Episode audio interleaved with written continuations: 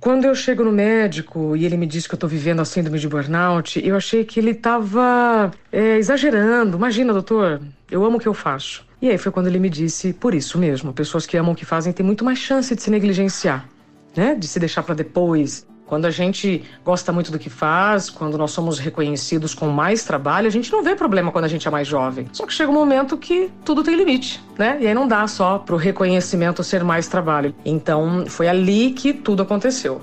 A grande virada da minha vida. Oi, tudo bem por aí?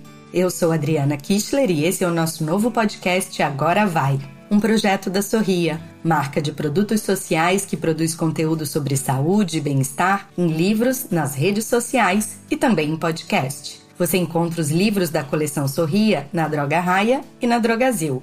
Toda vez que compra um produto Sorria, você também faz uma doação. Junto com a gente, você apoia 23 ONGs que levam saúde para o Brasil inteiro.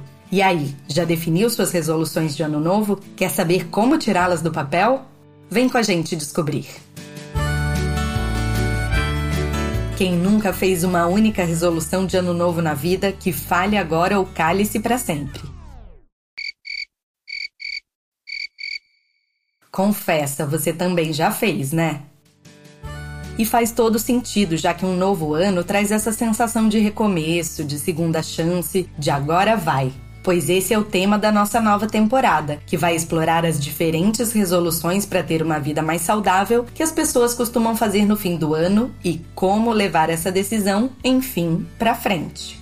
A gente sabe que focar em hábitos saudáveis pode ser especialmente difícil num mundo que cobra tanto da gente e nos faz focar quase 100% no lado profissional, como a jornalista Isabela Camargo bem comentou no começo do episódio. Aí é que as resoluções se tornam fundamentais para que a gente possa promover mudanças naquilo que não nos faz mais bem e alinhar prioridades a cada novo ano. Mas por que então algumas pessoas ainda têm tanta dificuldade de colocar essas resoluções em prática? Segundo a publicitária e facilitadora de rotinas Larissa Rodrigues, criadora do perfil Hábitos que Mudam, que fala sobre mudanças de rotina para milhares de pessoas nas redes sociais, o foco das resoluções deve estar não no que você quer ter, mas em quem você quer ser. A gente tem muito uma visão de mudança de vida, quando na verdade a mudança é nossa, né? Não é mudar de vida, mas sim mudar quem eu sou, construir o meu novo eu sou. Então, quase sempre aquilo que a gente planeja, quando é analisado de uma forma mais genérica, ah, o que é o que eu quero para minha vida e não o que eu quero para mim, a gente deixa de lado e não consegue manter. E aí, quando a gente passa essa peneira e deixa ali somente aquilo que realmente a gente deseja agregar no nosso futuro eu, de fato a gente consegue levar adiante. Quem eu quero me tornar de agora por diante? O que a pessoa que eu quero ser faz? Como ela se alimenta? Quais hábitos de fato são essenciais para essa construção? Com que eu quero trabalhar? Porque esse projeto é tão importante? E não para aquele olhar de eu quero ter uma vida melhor, eu quero ter uma casa maior. Não. É por isso a nossa dificuldade, porque a gente olha mais para o que a gente quer ter na nossa vida e não para o que a gente quer ter para a gente. Estudos feitos nos Estados Unidos mostram que cerca de um quarto das pessoas desiste das resoluções já na primeira semana do ano. Quase metade já largou a meta no fim de janeiro. E apenas 9% chegam ao fim do ano com o objetivo alcançado. Por causa da quantidade enorme de pessoas que desistem das suas resoluções mal o ano começou, os americanos inventaram até o bem-humorado Dia da Desistência, que acontece sempre na segunda sexta-feira de janeiro. Em 2024, essa celebração às avessas cai no dia 12. Será que as nossas resoluções passam dessa data, hein? A gente pode torcer, mas o melhor mesmo é entender como promover uma mudança de hábitos que se encaixe na sua realidade. Então é importante, quando a gente fala de mudança de hábitos, a gente se planejar a longo prazo e não criar metas né, curtinhas, sem respeitar a nossa história, sem respeitar a nossa bagagem, seja ela cultural mesmo, sabe? Da onde nós viemos, como esse hábito é inserido na vida que a gente leva. Tem gente que vive numa realidade muito diferente para inserir, por exemplo, o hábito de correr. Ah, mas você pode correr em qualquer lugar? Será? Nem sempre. Então, quando a gente fala de mudança de hábito, aqueles hábitos que a gente deseja ter no nosso dia a dia, a gente precisa fazer um planejamento que realmente se alinhe com a nossa realidade. Então, talvez a melhor coisa que eu possa fazer por mim, para esse planejamento de forma essencial, é mapear minha rotina, olhar de que modo eu posso acrescentar pequenas práticas no meu dia a dia para que esse hábito seja mantido a longo prazo e não seja uma mudança que eu faça na empolgação, mas que assim que ela passar eu não consiga manter. Mas afinal, Quanto tempo a gente leva para incorporar um hábito na nossa rotina? Uma das teorias mais conhecidas sobre esse tema, baseada na experiência do cirurgião plástico americano Maxwell Maltz, surgiu na década de 60 e dizia que a gente demora 21 dias de prática para adquirir um novo hábito. Mas a informação não passava de um mito. Esse era apenas o tempo que os pacientes do Dr. Maltz levavam até se acostumarem às mudanças trazidas pelas cirurgias.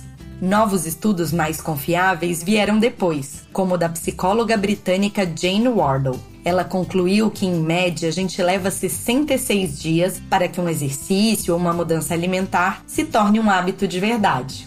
Agora, mais importante do que o tempo exato é focar numa resolução que faz sentido para você agora. No caso da jornalista e ex-apresentadora de TV Isabela Camargo, foi uma espécie de apagão ao vivo, em rede nacional, que a fez descobrir que estava com a síndrome de burnout. A partir daí, ela promoveu uma mudança de hábitos em sua vida e se tornou idealizadora do movimento pela produtividade sustentável, a favor do equilíbrio, muito necessário, entre o trabalho e a vida pessoal e escreveu o livro Dá um Tempo, em que fala sobre como buscar uma vida saudável e como usar o tempo sempre a seu favor. Então não adianta a gente querer resolver o problema sem chegar na origem do problema. E eu chamo isso de turismo interno, inclusive. Todo mundo quer para Paris, né? Mas para dentro ninguém ninguém está afim. Por onde começar? Por dentro.